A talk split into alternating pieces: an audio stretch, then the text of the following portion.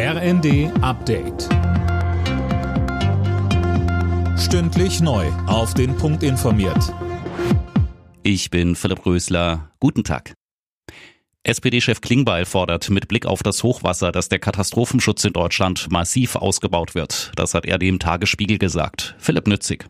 Das Technische Hilfswerk, Zivilschutz, Feuerwehren und andere freiwillige Hilfsorganisationen bräuchten die beste und modernste Ausrüstung, um das Land zu schützen, sagte Klingbeil. Vor allem in Niedersachsen und in Sachsen-Anhalt bleibt die Lage weiter angespannt. Und heute und morgen soll es auch wieder mehr regnen.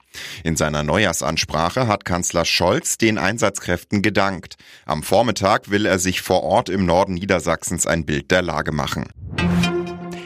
Der Schutz der Polizei vor Übergriffen ist Aufgabe der gesamten Gesellschaft. Das hat der Vorsitzende der Gewerkschaft der Polizei Kopelke vor der anstehenden Silvesternacht gesagt.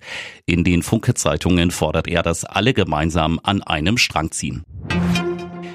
Mit dem Jahreswechsel kehrt die Gastronomie wieder zurück zum 19%-Satz bei der Mehrwertsteuer. Die 7%-Regel als Überbleibsel aus der Corona-Krise läuft aus. Anne Brauer.